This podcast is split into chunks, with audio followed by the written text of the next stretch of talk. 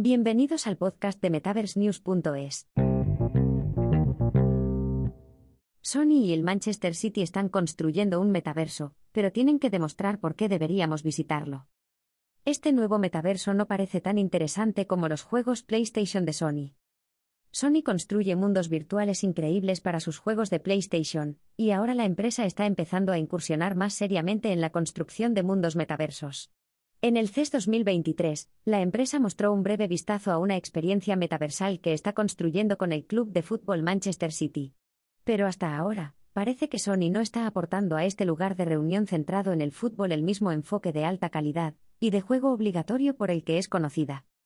La experiencia, que Sony y el Manchester City denominan prueba de concepto, permitirá a los aficionados participar en actividades en una versión virtual del estadio Etihad del equipo con sus propios avatares personalizados.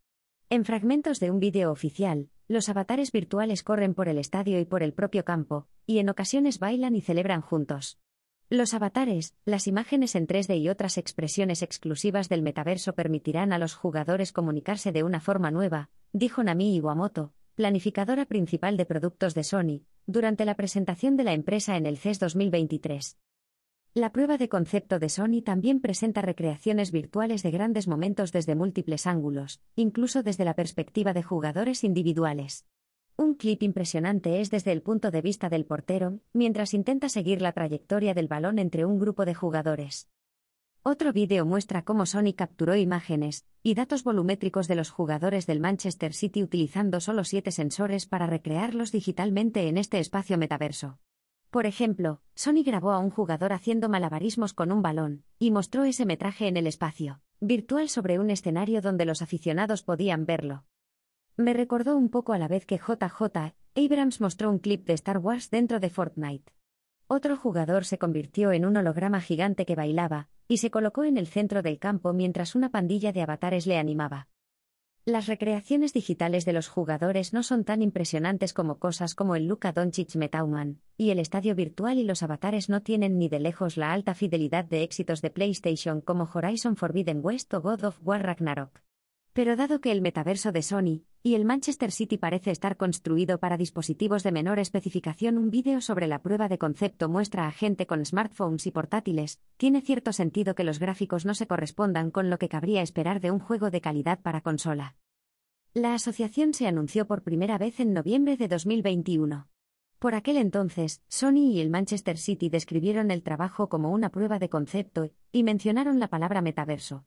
Pero un año y pico después, aún no está del todo claro cuándo podremos utilizarlo, ni siquiera por qué será realmente una forma mejor de que los aficionados se conecten. En un comunicado de prensa, Sony aclaró que los participantes podrán crear los avatares en sus smartphones. En un correo electrónico, Yoki Kuchi, portavoz de Sony, dijo que la aplicación se lanzará en 2023, pero no está claro si la creación de avatares, el estadio virtual y los momentos destacados estarán incluidos en esa aplicación. Hemos pedido una aclaración. Los países y regiones en los que estará disponible aún se están estudiando. No obstante, los asistentes al CES podrán visitar el Etihad Stadium virtual en el stand de Sony. El metaverso sigue siendo un concepto inconsistentemente definido, y en este caso, aún no estoy seguro de todo lo que podrás hacer en este mundo virtual del Manchester City. Según los vídeos de Sony, parece que podrás ver capturas de jugadores reales, estar en el mismo espacio que otros avatares y ver repeticiones desde muchos ángulos, pero no estoy convencido de que todo eso proporcione una experiencia mejor a los aficionados al deporte que pasar el rato en un subreddit o en un tablón de mensajes.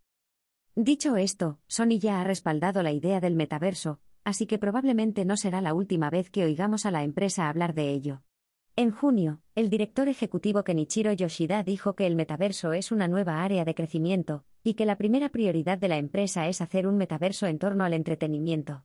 Dadas las armas de Sony en videojuegos, cine, tecnología, música y demás, hay que reconocer que la empresa podría estar bien equipada para lograrlo.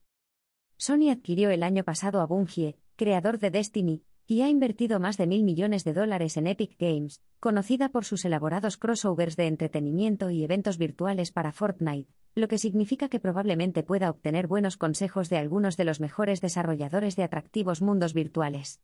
La empresa anunció recientemente un sistema portátil de seguimiento del movimiento que te permitirá controlar avatares digitales.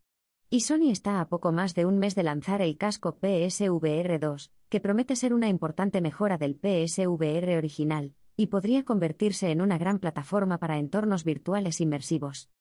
Si puedes tragarte el elevado coste del hardware, al menos. Así que quizá no sea demasiado sorprendente que Sony esté incursionando en el metaverso para su proyecto con el Manchester City. Pero aún tiene que demostrar que va a ser una forma mejor de sentirse conectado con otros aficionados que simplemente navegar por R barra soccer.